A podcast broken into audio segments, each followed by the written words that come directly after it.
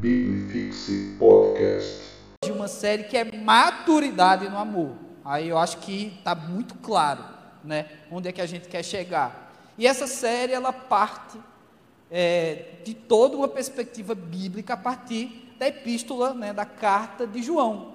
1 João, está lá no finalzinho da sua Bíblia, já abra ela. A gente já colocou nas redes sociais para você, vocês se anteciparem, né? E como eu falei lá no vídeo, para você já vir maduro com o texto, para você já vir com maturidade, né? Já vir amadurecido com esse texto na sua mente. É, se você não fez isso para o culto hoje, faça isso para os próximos, né? Hoje nós vamos é, matar o capítulo primeiro aqui de 1 João, né? Mas nas próximas semanas o capítulo 2 não vai ser, não vou conseguir trazer uma mensagem só. Então já vai lendo aí, capítulo 2, 3. É, um, é uma carta curta, então dá para você ler ela toda em casa, ler mais de uma vez, tirar algumas lições já para você. Então hoje, 1 João, capítulo 1. Então, já com a sua Bíblia aberta aí, você tem essa carta que ela foi atrelada a João e foi atrelada ao João evangelista. Poderia ser outro João aqui, mas os teólogos afirmam que pela forma de escrita, pela, pela maneira inclusive poética que ele se expressa, até mesmo fazendo comparativo com o primeiro versículo do, do, do Evangelho de João, com esse primeiro versículo do Evangelho, dessa carta de João, né, nós temos alguns paralelos traçados aqui e percebe-se então, e a comunidade teológica, ela concorda de que é o mesmo João evangelista que escreveu essas três cartas, né? Essas primeira, segunda e terceira de João aqui foi a mesma pessoa. Então vamos lá, leia comigo aí o que está escrito na palavra de Deus. O que era desde o princípio, o que temos ouvido, o que temos visto com nossos próprios olhos, o que contemplamos e as nossas mãos apalparam com respeito ao Verbo da vida.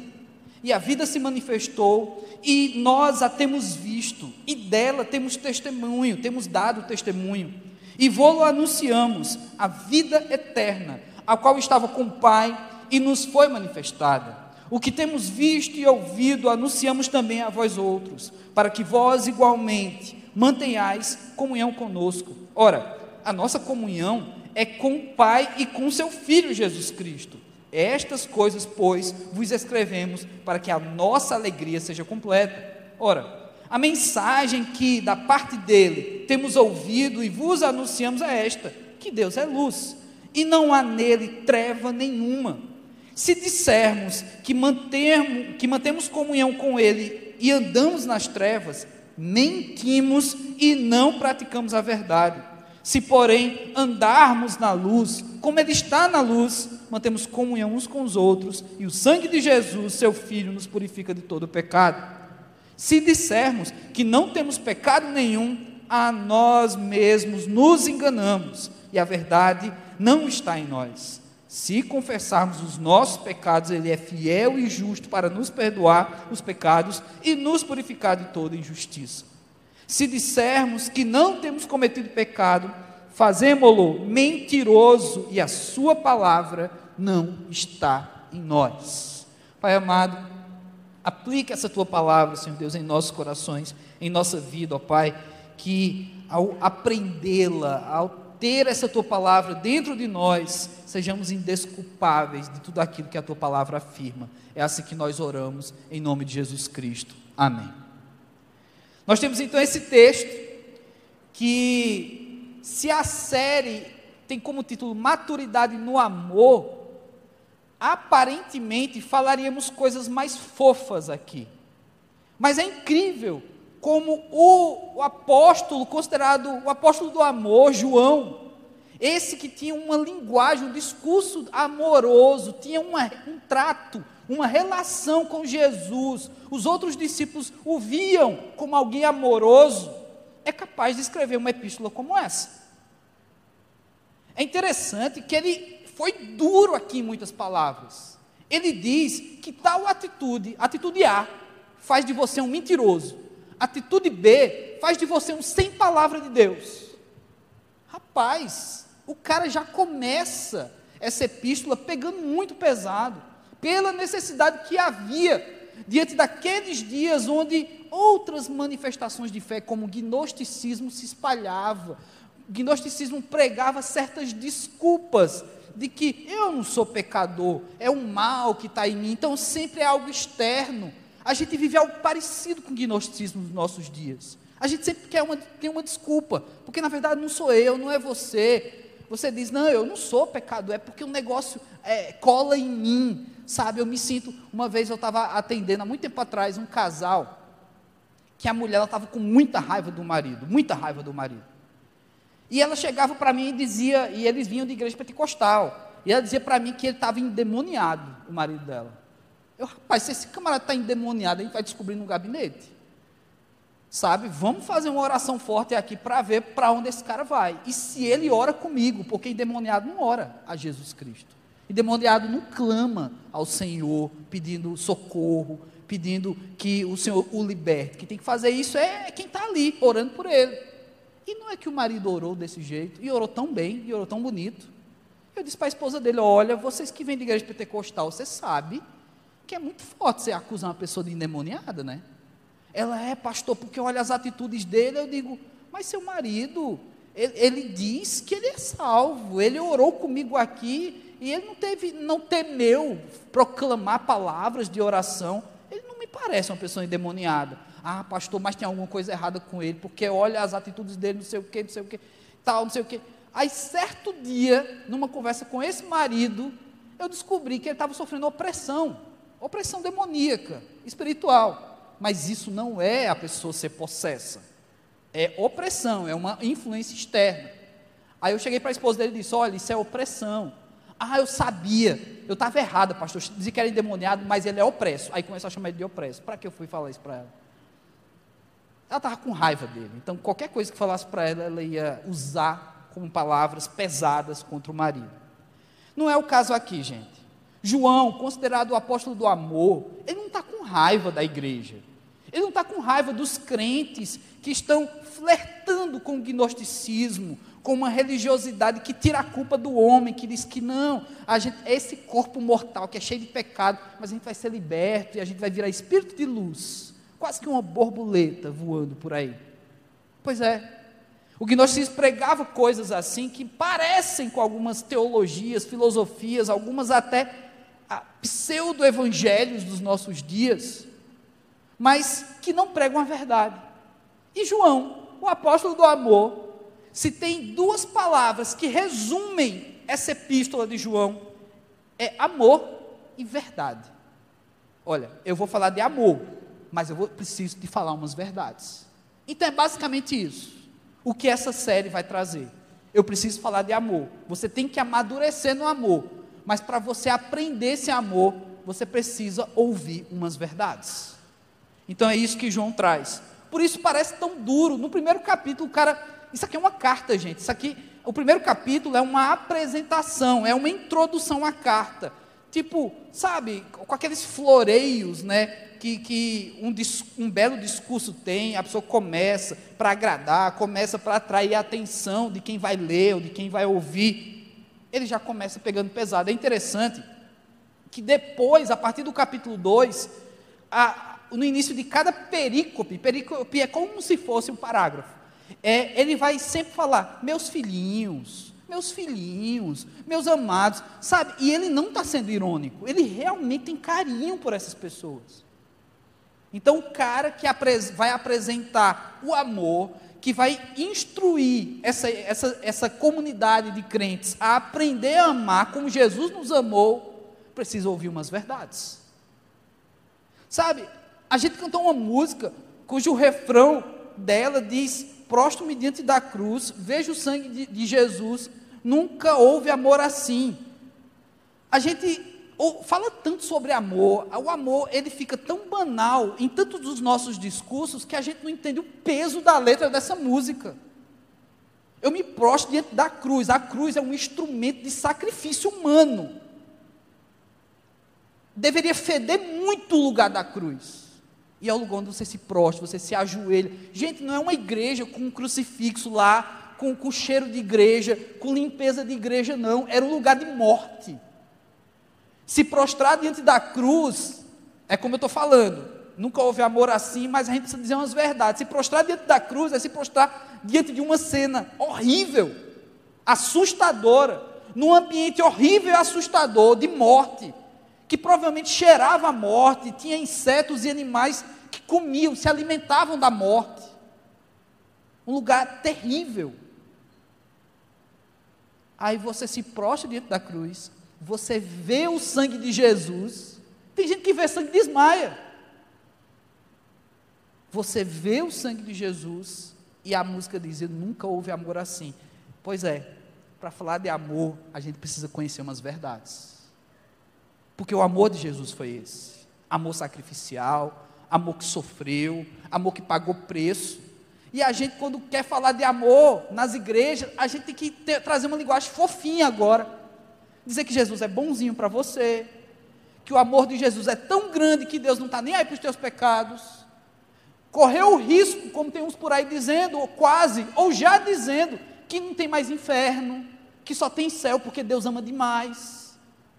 É isso que um monte de teólogo está caminhando. E tem irmãozinho da igreja compartilhando o vídeo desses caras. E tem gente dizendo assim, pastor, mas é tão bom ver esse cara, dá um quentinho no coração. Meu irmão, Vai ver série de bichinho, sabe? Tem, tem uns filmes de bicho. Eu, eu não gosto de filme de bicho. Filme que tem cachorro. Não estou falando daquele que cachorro fala, não. Filme que tem um cachorro, aí o cachorro morre, não sei o quê. Ou então um cachorro. Eu não gosto de filme que tem bicho. Nem cavalo, nem cachorro, sabe? Se quiser ver bicho, eu vou no zoológico. A vida real é, é, é mais real. Né? Mas, gente, você quer ter um quentinho no coração? João, apóstolo do amor, ele quer falar de amor mas ele precisa dizer umas verdades. Então, para você ter um quentinho no coração, você precisa ter um coração preparado para levar umas pancadas, para depois dar uma esquentada. É assim.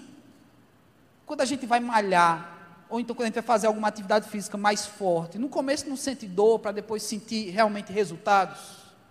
Quem já fez artes marciais, que eu também não curto muito, mas quem já fez artes marciais e já levou muita pancada, sabe que foi necessário aprender a lidar com isso. Mas trazendo para a realidade da vida, a vida também bate para caramba. A vida não trata a gente com fofura.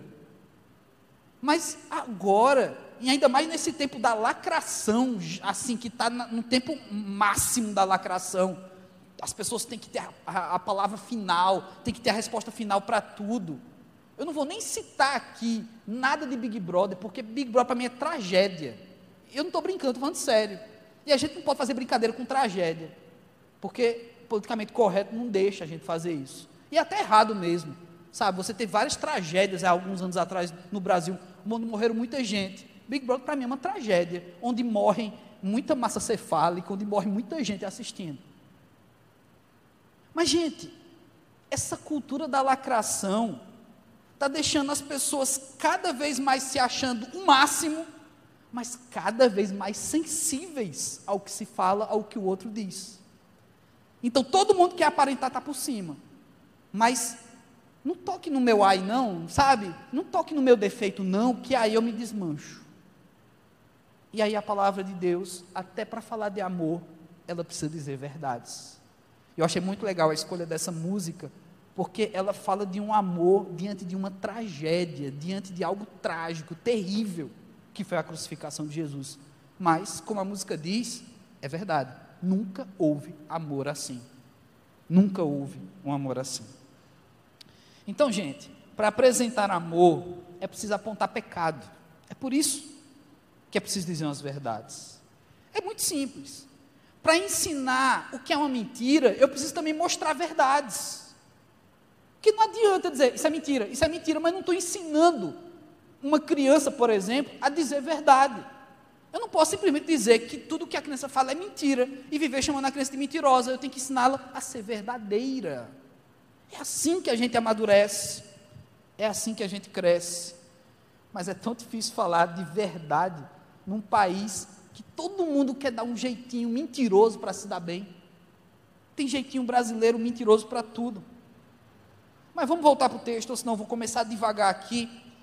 E aí a minha esposa vai brigar comigo, dizendo que eu me estendo nas introduções, e eu vou sofrer bullying de, de, de dos outros pastores dessa igreja que diz que a minha introdução já é o, o tamanho do sermão dos outros pastores, né? então eu vou tentar aqui encurtar essa história.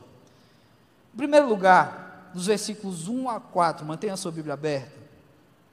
Aqui diz sobre testemunho verdadeiro e alegria completa. Eu acho duas expressões muito fortes logo no início.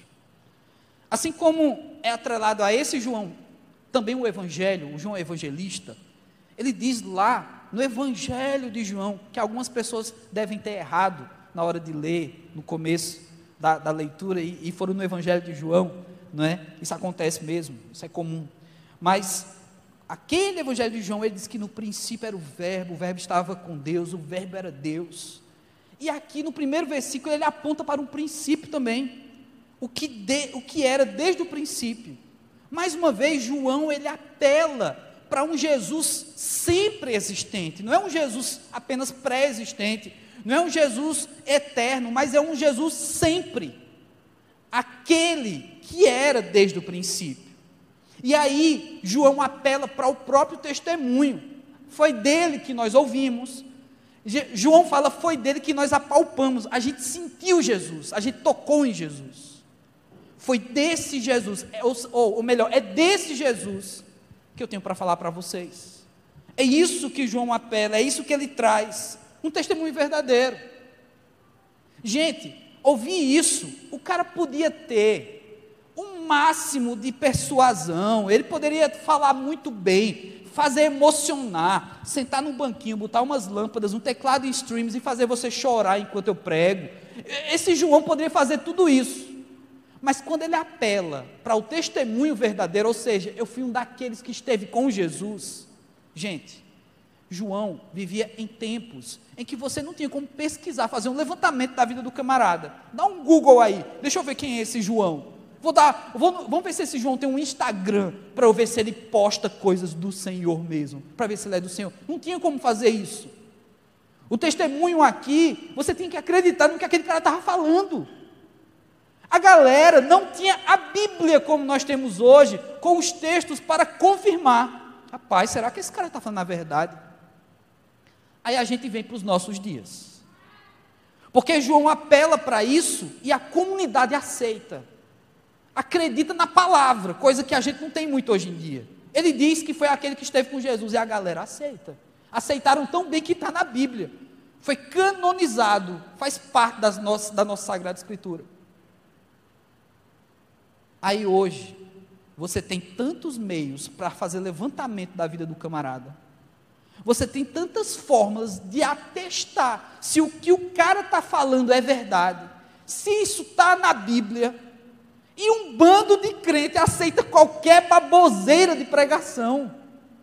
Eu fico assim, gente, sabe, tem cara, cantor gospel, que está no sexto casamento, e a galera fica emocionada com a pregação do cara.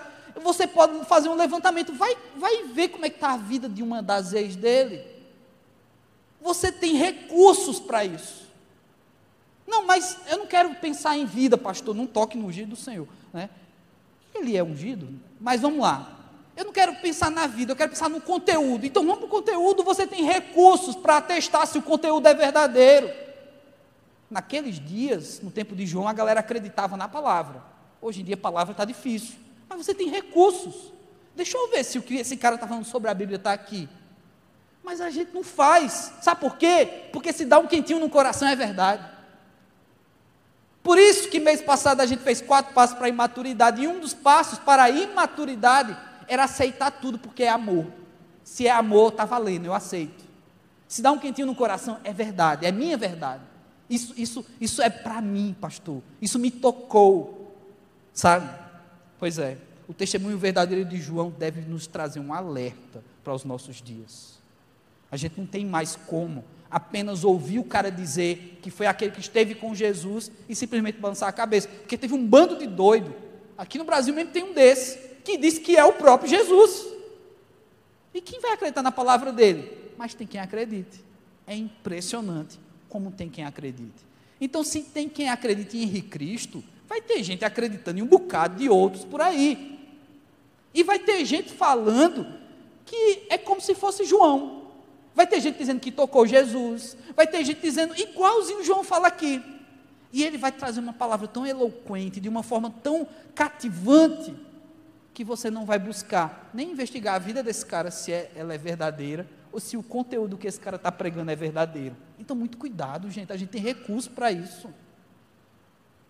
Quando é para lacrar a vida de um político, o pessoal faz um levantamento do caramba. Olha aí, esse político lá no ano de 2002 postou isso no Twitter. Quando é para lacrar em cima de um ator famoso ou de um jogador de futebol, olha aí, esse cara escreveu no Instagram um negócio desse. Mas aí, uma pregação, você não está nem aí para saber se o cara realmente tem autenticidade na vida do que ele está falando. Pois é, precisa ter cuidado. Isso é ser maduro no amor. Mas outra coisa que ele fala aqui, que eu acho uma palavra muito forte, é sobre essa alegria completa, versículo 4. Essas coisas, pois, vos escrevemos para que a, a nossa alegria seja completa. Nossa alegria. Que alegria é essa? Essas coisas eu vos escrevo para que a nossa alegria seja completa. Gente, João, ele está dizendo o seguinte: olha, eu estou instruindo vocês, eu estou trazendo vocês conhecimento a respeito de Jesus Cristo, para que a gente aprenda a ter alegria no, no lugar certo, para que a gente não sofra desnecessariamente, para que a gente não coloque as nossas fichas, não aposte o nosso amor em outros Jesus, em outros deuses, em outras coisas. Para que a nossa alegria seja completa, é preciso conhecer o que é completo, o próprio Jesus. É preciso conhecê-lo. Para que a nossa fé seja completa, para que a nossa alegria seja completa. Mas, pastor, que alegria é essa? A gente está vendo dias tão difíceis. Pois é, a alegria que João traz aqui é a alegria de ser essa igreja, de conviver pelo Senhor, de ser um povo cuja cabeça é Jesus Cristo. E que apesar do que o mundo tem para oferecer, é possível ter felicidade em Cristo Jesus. Jesus Cristo diz para a gente ter bom ânimo. Tenha bom ânimo. Tenha bom ânimo. Você vai estar passando por aflições, mas tenha bom ânimo. Agora, a partir do versículo 5, versículo 5, 6 e 7, a gente já tem um monte de coisa aí. Primeiro, ele faz esse contraste entre luz e trevas. Isso aqui, dentro de uma literatura bíblica, né, existe muita poesia carregada em muitos daqueles que escreveram texto na palavra de Deus que faz esse contraste. Graças a Deus, a, a gente já conhece o que é o significado disso o desafio, a batalha entre luz, luz e trevas. A cultura pop tem muitos filmes que é essa coisa do bem e do mal, da batalha, de quem vence no final e tudo mais. Mas João vê a necessidade de falar a respeito de um Deus que é luz e do contraste que é aqueles que andam nas trevas. E João, ele não apenas traz isso como um alerta, cuidado com as trevas, seu crente. Deus é luz, então ande na luz. Não. Ele precisa dizer umas verdades. Para falar de amor, ele precisa dizer umas verdades. Então, antes de qualquer coisa, ele diz: olha, se você diz que pertence à luz, mas está andando nas trevas, você é mentiroso. Você é mentiroso. Então não tem meia luz. Sabe, o carro tem farol baixo sabe? Mas na fé não existe meia luz. Ou você tem a luz ou você está nas trevas. Nas trevas faz escondido, nas trevas nem todo mundo está vendo, nas trevas até os crentes pensam que você é crente. Nas trevas dá para disfarçar muita coisa, muita coisa se parece, mas não é nas trevas, no escuro. Muito se faz de errado no escuro porque é a maneira da pessoa disfarçar de si mesmo, ou disfarçar ou esconder a vergonha de saber que está fazendo algo errado. Mas não dá para coabitar um com o outro, porque uma vez que a luz chega, as trevas se dissipam. Isso é física pura. Não tem como, a não ser que algo barre essa luz. E às vezes, eu preciso falar uma coisa muito séria aqui às vezes, nós mesmos somos barreira de luz para a vida de outras pessoas. Você está nas trevas E outros e outras pessoas que te conhecem, que andam contigo, não conseguem buscar a Deus porque está vendo a tua vida em trevas e tu dizendo que está na luz e a pessoa acredita. Porque a maior informação que ela tem sobre a fé é você. E está aí, você sendo um missionário invertido, passando a imagem das trevas daquilo que é luz. Mas tem uma palavra muito simples para quem faz isso: mentiroso. É um mentiroso. E detalhe: João, eu vou repetir isso toda essa série. João está falando para crentes. Essa carta é para gospels. Quando João diz que aquele que está nas trevas, dizendo que está na luz, é um mentiroso, ele está dizendo isso para crentes. Chamar um cara do mundo de mentiroso, gente, o cara não tem parâmetros cristãos. A vida dele é daquele jeito mesmo. Ele mente para se dar bem. Mas um crente fazer isso, aí sim, mentiroso. O cara que está lá fora, sem Deus, é um mentiroso, ele está ele tá sendo fiel à vida dele. Mas o crente que está na igreja, em trevas, dizendo que está na luz, ou fingindo que está na luz, esse é um completo infiel. Esse está nas trevas. Esse é um mentiroso. E ainda fala, entre esses versículos 5 e 7, de outro contraste, sobre um ambiente que é necessário comunhão. Ele fala, Paulo aqui, que quem realmente anda na luz e não é esse mentiroso, ele consegue viver comunhão. Já parou para perceber? Quem é crente aqui? Quem, quem, nasceu na igreja aqui? Levanta a mão. Nasceu na igreja, você, você sabe que não é piada, é, é quem realmente foi criado dentro de uma igreja. Ok, levanta a mão aí, beleza. Alguns aqui nasceram, metade aqui, sempre estiveram na igreja, outros chegaram com um tempo depois, 10 anos, 20 anos, 30 anos de igreja, sei lá. Mas já parou para perceber, principalmente vocês que são criados na igreja, que as maiores tretas, adolescente, de, de junior, de jovens, envolvem mentiras na igreja. É treta porque o fulano deu em cima da namorada do outro, é treta porque é, a pessoa enganou, e não sei o quê, é treta por isso e por aquilo, é treta de, de você não querer a companhia da pessoa e mentir, dizendo que vai para um canto, mas não vai. Isso acontece no ambiente de igreja, o povo mentindo. Gente, eu já cheguei num acampamento uma vez, eu fui convidado para pregar no acampamento, velhos tempos em que eu saía muito para pregar em acampamentos, mas eu estou muito mais tranquilo, estando mais tempo em casa. Falo verdade isso. Eu, eu, eu teve meu tempo de viajar muito, mas agora já deu uma pausa. Mas teve um acampamento que eu fui pregar, aconteceu cada coisa fantástica. Teve um acampamento que a galera ia fazer uma brincadeira. Essas brincadeiras que tem um, um fundo evangelístico, sabe? Faz um bocado de vacilo e depois no final dá, tem um fundo evangelístico. Mas a brincadeira era para dizer que determinada pessoa desapareceu do acampamento. Teve uma época que isso era muito moda. Sabe, rolava um mistério no acampamento. Fulano desapareceu. Muitos crentes, e você que é criado na igreja, participou de algum acampamento, teve isso aí. Seja de igreja perseguida, seja não sei o que, seja qual for o tema. Uma pessoa desapareceu. E aí, a galera da organização me pediu para inventar uma mentira. Ah, pastor, o senhor é o convidado, então, ó, disse que aconteceu isso, isso isso, não sei o que. Criaram todo um enredo de uma mentira. Aí eu disse, eu não vou falar. Mas, pastor, o senhor é convidado, o pessoal não te conhece, e eu visto do senhor vai trazer credibilidade. Eu é, credibilidade é uma mentira. Vocês estão entendendo que vocês estão no acampamento evangélico pedindo para o pastor mentir? Ah, pastor, mas é uma brincadeira. Vai lá em Provérbios. Aquele que mente e diz que é brincadeira é como um louco atirando flechas.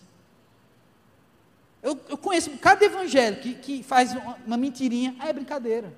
Gente, eu tenho horror a isso. Parece discurso de, de, de crente mega ultra conservador, sabe? Que diz que a televisão é do capeta. Mas está lá em Provérbios. É um louco atirando flechas, é um cara doido, metralhando para todo lado. É quem mente e diz que é brincadeira.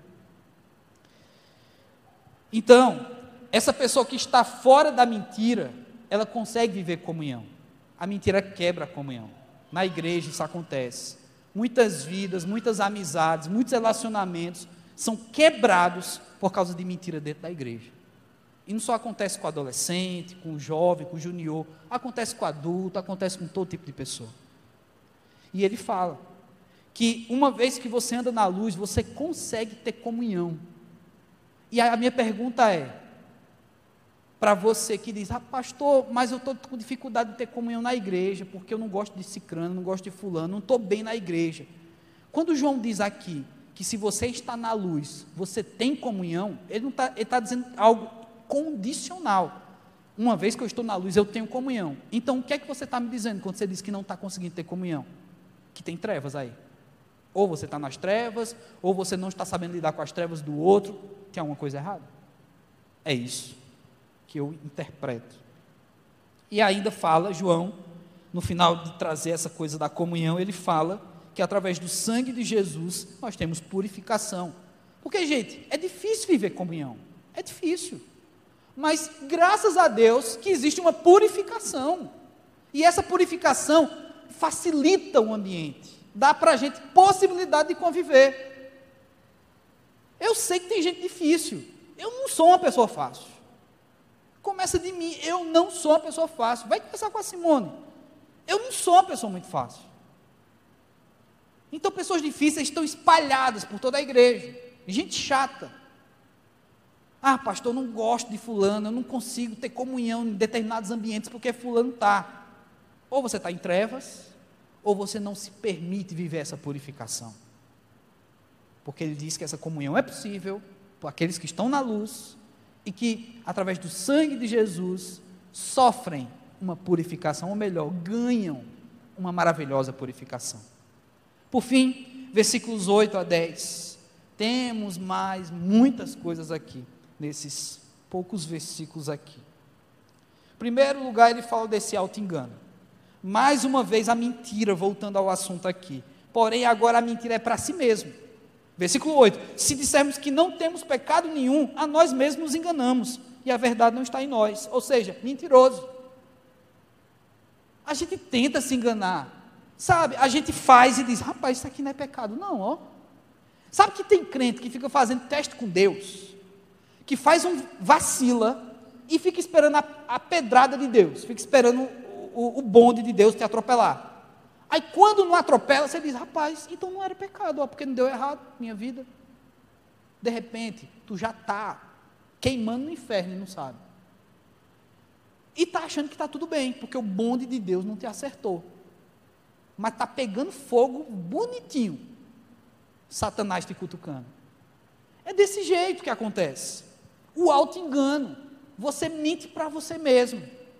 Ah, pastor, é porque no namoro tem umas coisas que para a gente vale. Minha namorada aceita, eu aceito, para nós vale. Você está mentindo para você mesmo. E você sabe do que eu estou falando. Ah, pastor, porque, sabe, é que tem umas coisas que eu faço na vida que, que para eu me dar bem, eu preciso fazer umas coisas erradas aqui. Você está se enganando. Ah, pastor, mas eu ainda estou ganhando dinheiro com isso, então Deus está abençoando. E quem disse que esse dinheiro é de Deus? Ah, pastor, mas apesar do meu namoro ter umas coisas erradas, está dando certo. E quem disse que esse certo é de Deus? Tem um bocado de coisa que Satanás faz parecer de Deus. Tem curandeiro que dizia que curava por Deus. E um monte de gente acreditava. E a vida do cara, como a gente falou no começo, porque o pessoal não vai olhar a vida do cara, né? Mergulhada em um bocado de bagaceira. E o cara dizia que era de Deus. E agora deixou de ser? É que na verdade nunca foi. Satanás engana. E a gente aprende a auto-enganar-se. A dizer assim, rapaz, isso aqui não é tão pecado assim. Dá para fazer, dá certo eu vou me envolver com isso, mas está tudo bem, porque ninguém está vendo, mas ninguém precisa ver, Deus está vendo tudo, Deus já sabe. Agora, se você está se enganando, aí é um trato entre você e Deus. Ah, pastor, é porque eu era ingênuo, eu era inocente, eu não sabia. Rapaz, se você provar que você era inocente e ingênuo e você não sabia você estava se enganando, eu vou te aplaudir. Mas eu conheço uma galera que domina as coisas, inclusive a mentira. Sabe se enganar tão bem que domina as coisas. sabe ter desculpa para tudo, faz uma coisa errada e tem uma desculpa. Ah, pastor, eu fiz isso, mas o senhor sabe, né? A carne é fraca. Eu fiz isso, mas o senhor sabe, eu estava precisando de dinheiro. Ah, pastor, o senhor sabe, né? O sistema é desse jeito. O mundo é assim. A gente sempre tem desculpa. Nós somos tão bons em dar desculpa. Sabe, a gente é criativo, a gente realmente se desprende. A gente devia usar toda essa intelectualidade pela verdade. Aí as coisas eram bem diferentes no nosso meio. Se a gente parasse de se enganar, a gente não viveria o que João precisa dizer aqui.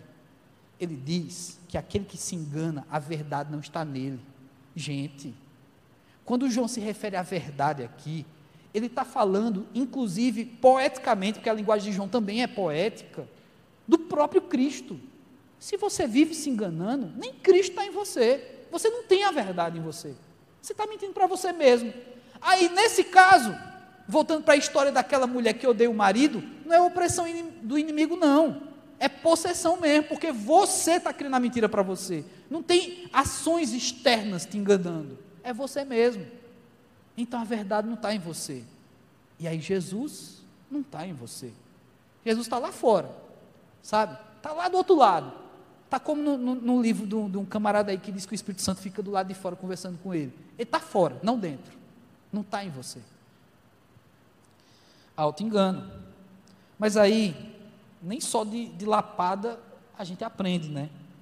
Versículo 9, ele diz algo muito importante que você tem que levar isso para a sua vida. Se confessarmos os nossos pecados, Ele é fiel e justo para perdoar os pecados e nos purificar de toda injustiça. A gente tem um Deus que recebe nossa confissão, que ouve a nossa denúncia de nós mesmos. Olha como isso contrasta com o auto-engano. O auto-engano é dizer assim, rapaz, eu acho que isso não é pecado, eu estou me dando bem, então está tudo bem. Você está se enganando.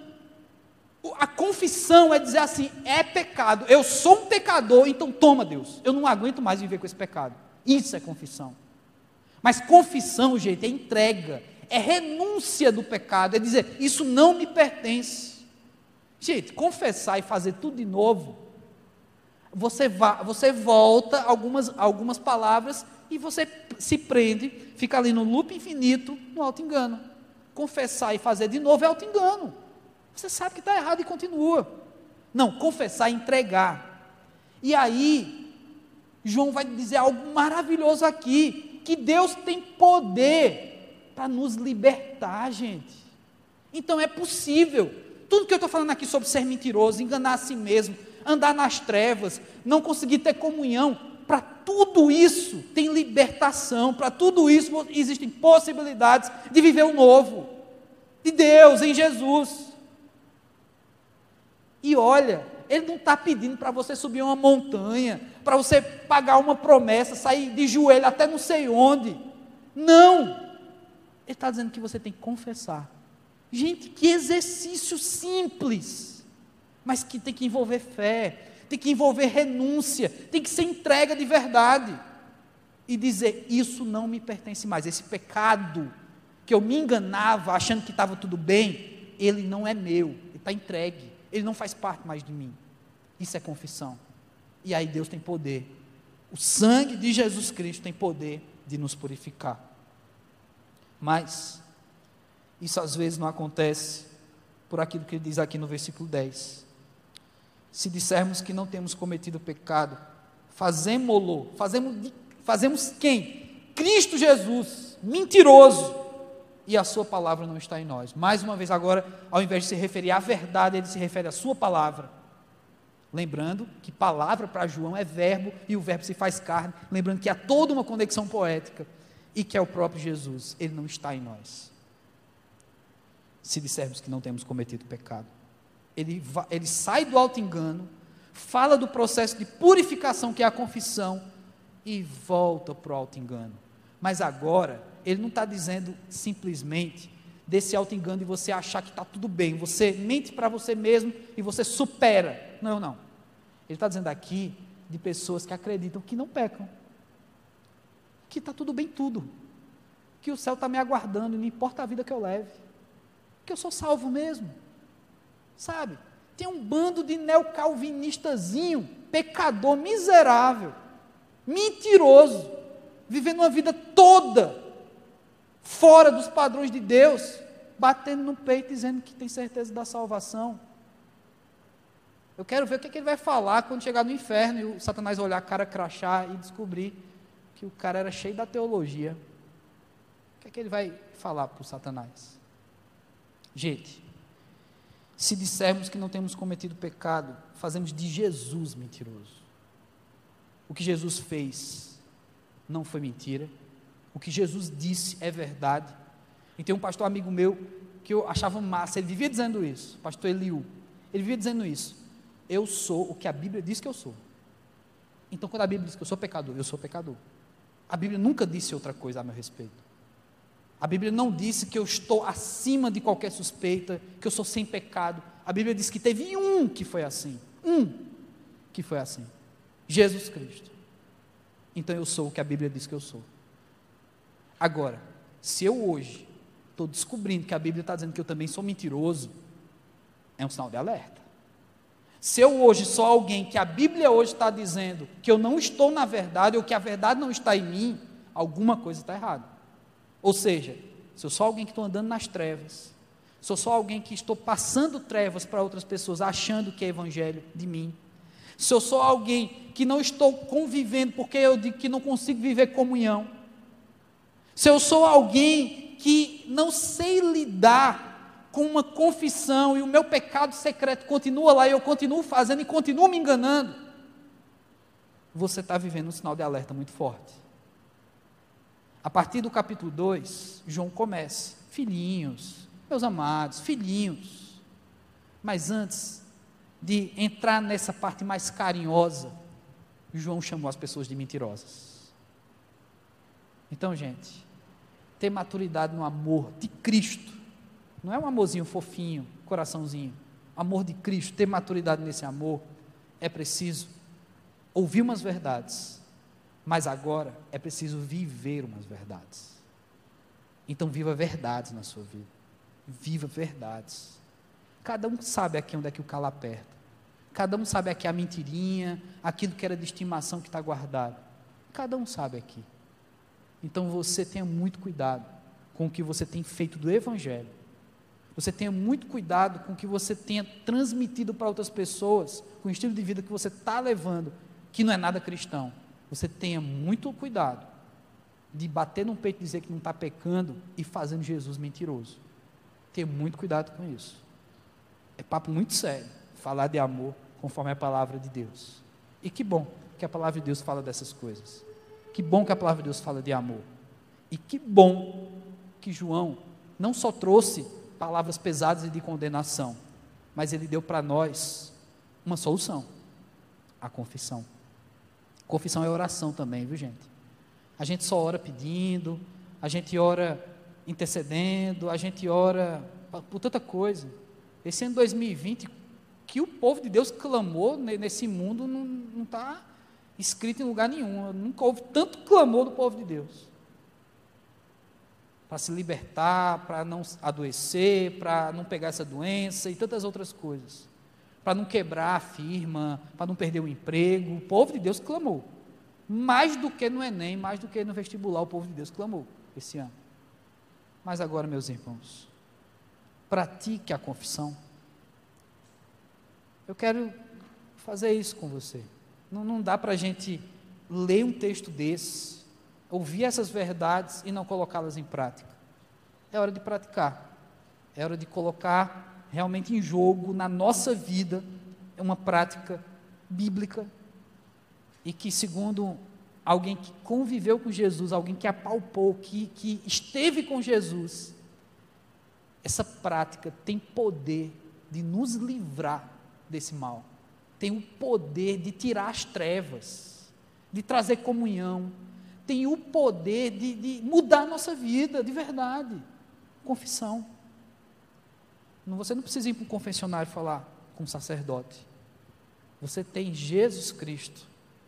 Você tem o Espírito Santo dentro de você. Você já tem acesso. Como também cantamos, o véu rasgou. Você tem acesso direto. Então vamos falar com Deus agora, chamar os meninos da banda. Baixe sua cabeça.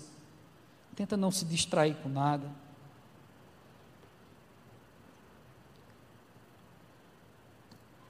Mas ore aí do seu lugar.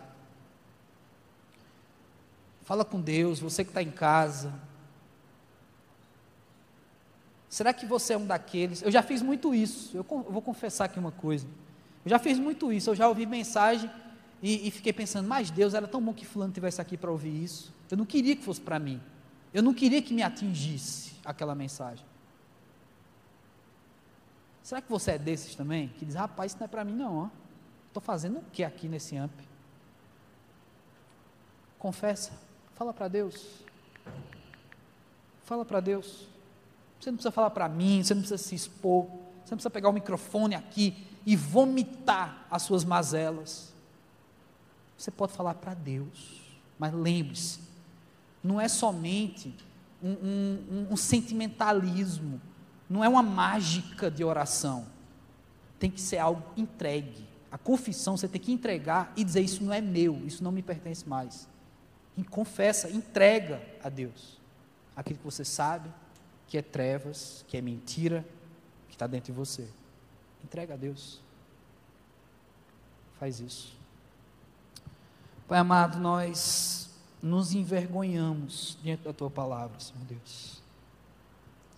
Como é possível, Pai, o apóstolo do amor, que carinhosamente fala conosco, nos trata, Senhor Deus, como filhinhos, mas com palavras tão duras, nos chama de mentirosos, fala que estamos andando em trevas, diz que não temos comunhão porque mentimos. Deus amado, tem misericórdia de nós, porque assim como aquele povo daqueles dias, nós também somos alvo dessa carta. E eu creio, Senhor Deus, que tudo isso está registrado e que o Senhor ainda fala nos nossos dias, porque o Senhor nos ama. Ai de nós, Senhor Deus, se o Senhor não nos amasse, Pai. Ai de nós já estaríamos condenados, já estaríamos no inferno. Deus, tu nos dá a chance de cada culto haver uma transformação dentro de nós. Tu nos dá a chance de, lendo a tua palavra, crescer, amadurecer.